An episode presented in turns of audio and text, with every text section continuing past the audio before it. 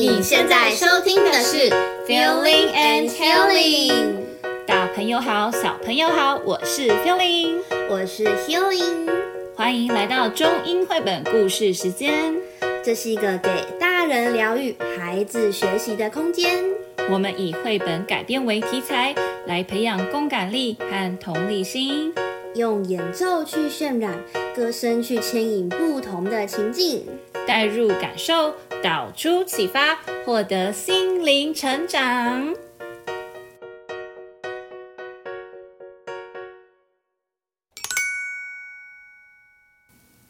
今天要跟大家分享的绘本是《黑婆婆与粉红猫》。黑婆婆是一个会魔法的巫婆，她会变各式各样的魔法哟。现在就让今天的主角黑婆婆和大家打个招呼吧。嘿嘿嘿嘿，Hello everyone, I am the witch and I love the color black. It is the most beautiful color in the world. The witch's house is black. Window is black. Carpets, furniture, clothing, and shoes are all black. Anything she sees, she will cast a spell on it and turn it into black.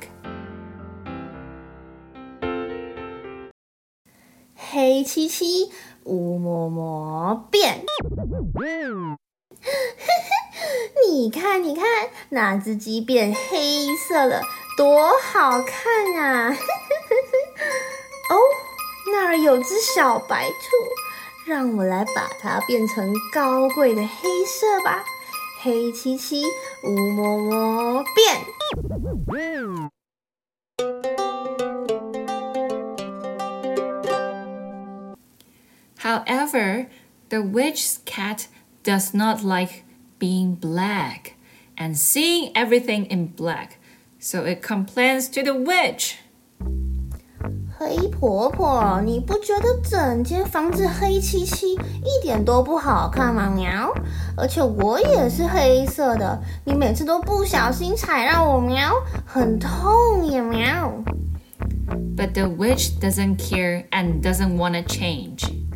喵。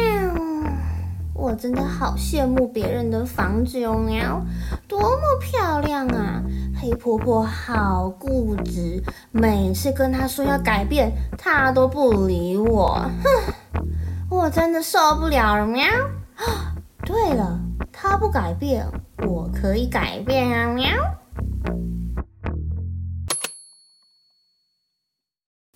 The cat decided to change a color and doesn't want to be black anymore, so the cat goes to the hair salon.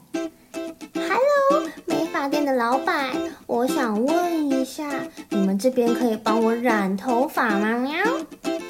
哎呀，当然可以呀，你想要染什么颜色呀？嗯，anything but no more black. No problem. Um, let me see. Um, what about what about pink? Okay, meow.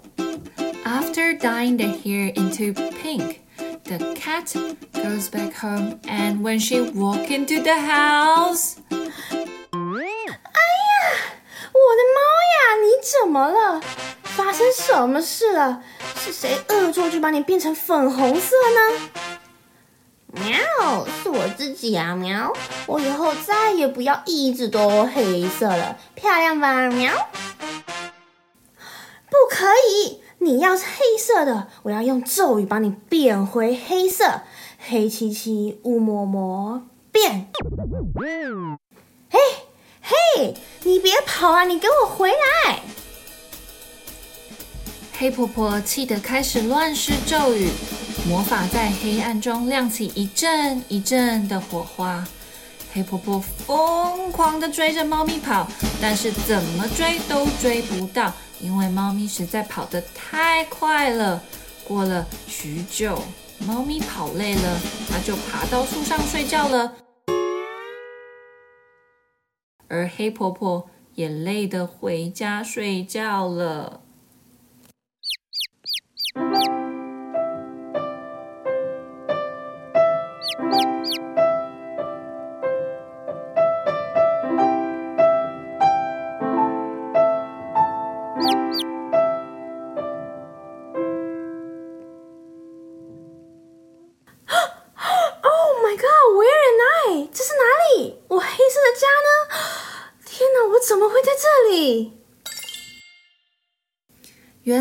黑婆婆家里的东西都被她自己的咒语变回原来的颜色。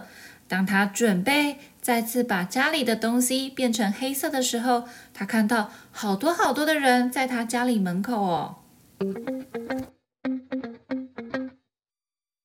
Is this the witch's house? Uh, yes, I think so. But um, it, it's so colorful. Uh, it's not black anymore. 哎，黑婆婆，你家房子改变这样真好看呀！对呀，偶尔改变一下也很不错呀。喵，对呀，你看彩色的房子，喵，配上我这只粉红色的猫咪，多好看呀！喵。 After hearing everybody's compliments, the witch decided to have a little change and accept all kinds of colors in her house. 嗯，偶尔变化一下，好像真的不错呢。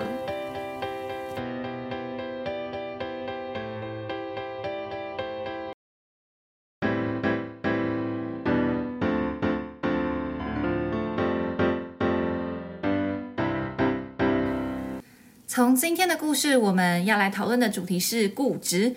你觉得固执跟坚持不同的点是什么呢？我觉得坚持的人，他在意的是要完成心中所想，嗯，心中愿景吧。对，就是他会去追求成就感。但固执的人，我觉得他在意的是要证明自己是正确的，他追求的是自尊心。的确是，嗯，有些孩子在心智发展的过程中，他会有一个次序期的发展，就是日常生活中的事都要有他标准的一个标准程序，SOP。对对对对对。嗯，例如他回家一定要自己开门，他鞋子一定要摆在哪里，然后如果你给他动到，或者是说这个顺序不正确，他就会很生气。嗯，还有些孩子啊，你就会觉得他特别不听话，他也不是听不懂哦，你常常你说东，他就偏要往西，没错，他就会想要去呃破坏规矩。那你譬如说你跟他说，哎，你不能够摇晃柜子哦，东西会掉下来，但他就是要做啊。对，但不过呢，其实我觉得这样的孩子啊，我们说他们固执。但他们其实也是拥有意志力强啊，或者是像有主见和比较独立的特质哦。对，面对像这样的孩子，他天生的性格就是还要做对的事情，所以呃，爸爸妈妈最重要的事情就是教他们什么是对的。那我们可以怎么做呢？我们可以从四个面向来着手。第一个就是接受他的性格。嗯，我们如果愿意接受了。那才有可能更进一步去了解，然后做改变或者是调整。嗯，而且有些事是经过实验才知道的。嗯、呃，像你刚刚前面举的柜子的例子，如果在安全范围内让他自己去发现，哎、嗯，柜子里的东西是真的会掉下来，真的会打到头呢，他就会去从错误中学习。嗯，哦，我不可以这样去咬柜子，因为东西会掉下来。对，让他自己去经验一次，他的印象会比较深刻。那第二点呢？再来就是不打压孩子的意志，引导合作。我觉得我们家长可以做到的就是少说多做，对，去建立一个惯例。那是不是会有点像立家规那样啊？对，例如说有些孩子很挑食啊，他不喜欢吃青菜，他只要吃肉。那我们就要让他知道，我们家呢就是每一道菜都要吃到才可以。嗯、我们自己也要以身作则啊，因为孩子他也会观察，对，他会去模仿。其实我们做什么样的举动，他们无形中都会去学习。我觉得用这个方式去建立正确的惯例很好哎，嗯，算是用行动去引导他们跟我们合作，可以合作，没错。对，第三个重点，我觉得是给自主权。我们在讲第四集讨厌的那集 podcast 中有提到要给自主权，对，所以还没有听那集的听众，可以在我们节目中搜寻一下第四集。嗯那给孩子自主权，我们是在有限的选项中让他们去做选择。呃，举个例，我家昨天发生的，我女儿就不想洗澡，嗯、那我给她的选项就是爸爸帮你洗，或者是妈妈帮你洗，嗯，反正就是要洗澡。对，然后后来她就选妈妈帮我洗，那我的目的就达成啦。嗯，没错。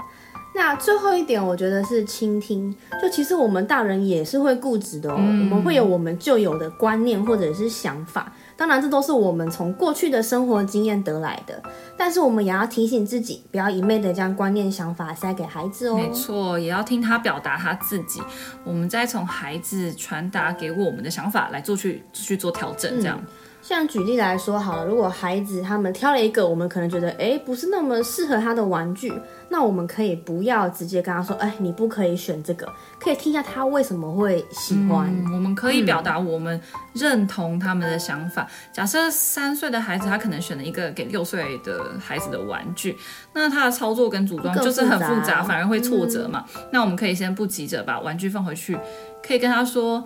这个是一个很棒的玩具，我也赞同你说的。不过，我们来看看上面标示的是给六岁的小朋友，诶，我们是不是可以选择给我们家宝贝玩的玩具呢？符合你的年纪的呢？或者是我们看看旁边这个，跟你手上拿的也很像，诶，那不然我们来玩这个呢？